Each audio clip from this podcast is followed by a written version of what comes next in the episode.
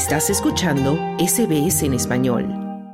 El nuevo presidente de Guatemala es el socialdemócrata Bernardo Arevalo de León. Vivió su primera jornada como mandatario con visitas de rutina a la iglesia y a las Fuerzas Armadas después de ser investido en la madrugada tras una accidentada transición de mando con el gobernante saliente, el derechista Alejandro Yamatei. El académico de 65 años ganó las elecciones de 2023 con un discurso anticorrupción de la mano de su partido, el Movimiento Semilla, nacido de las manifestaciones en 2015 en contra del expresidente Otto Pérez Molina, sentenciado por varios casos de sobornos millonarios. Su primera acción a las 4 de la madrugada en Guatemala fue agradecer a las miles de personas llegadas de comunidades rurales que se apostaron durante más de tres meses en un plantón frente a la Fiscalía para exigir la renuncia de la titular del Ministerio Público Consuelo Porras por su intento de anular las elecciones con base en una denuncia de que hubo fraude electoral.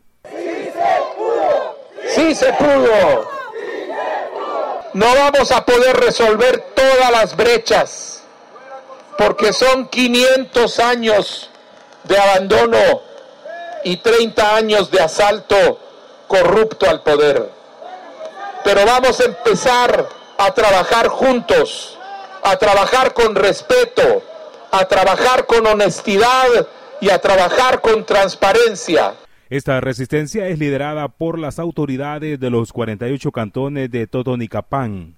Es una organización indígena con una larga historia de resistencia pacífica que representa a unas 140 mil personas, principalmente del pueblo maya quiché del occidente de Guatemala. Ahí llegó el nuevo mandatario. Exigimos que los beneficios lleguen a nuestros pueblos, que seamos tomados en cuenta, que se nos dé el valor que tenemos, que merecemos, Queremos recalcarle que nosotros estamos en contra de la corrupción y en contra de la exclusión. Este pueblo que durante 106 días lo respaldó Además, en Guatemala es habitual que en el primer día del mandatario encabece el solemne acto del Tedeum en la Catedral Metropolitana de la capital. Además, pasa revista como comandante general de las Fuerzas Armadas. Por tanto, solo cuatro horas después de su investidura, el mandatario Bernardo Arevalo apareció frente al arzobispo guatemalteco Monseñor Gonzalo de Villa. Es salir de una larga historia en la que la clase política del país no ha estado a la altura de las expectativas del pueblo de Guatemala. Después de la celebración religiosa, el nuevo presidente de Guatemala se trasladó solo unos metros a la plaza central del país centroamericano para ser presentado como comandante de las Fuerzas Armadas. Durante el acto, el presidente Arevalo indicó en su discurso que pretende ascender a una mujer como general del ejército de Guatemala. Una de las metas de mi administración como comandante general es otorgar el ascenso al grado de general de brigada a la primera mujer en la historia del ejército de Guatemala.